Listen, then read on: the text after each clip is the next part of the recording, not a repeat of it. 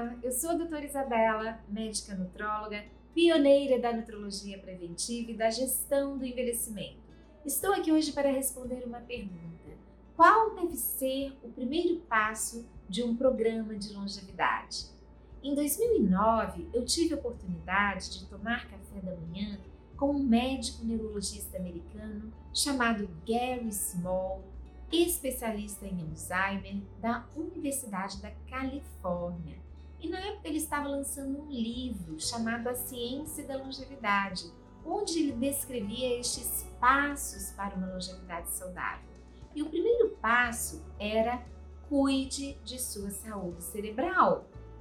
Na época eu fiquei meio desconfiada, achei meio tendencioso, já que ele era neurologista, mas depois pensei e fazia todo sentido, porque a gente precisa de atenção, foco, memória, concentração, rapidez de raciocínio para levar as coisas adiante.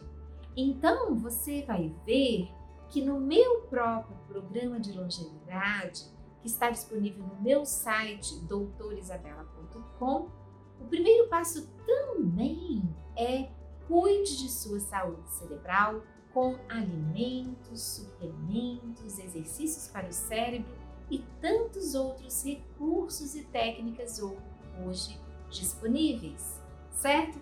Então, essa é minha dica de hoje. Espero que tenham gostado. Aqui estão os links para as minhas redes sociais. Desde já agradeço e deixo um abraço e até o próximo vídeo. Muito obrigada!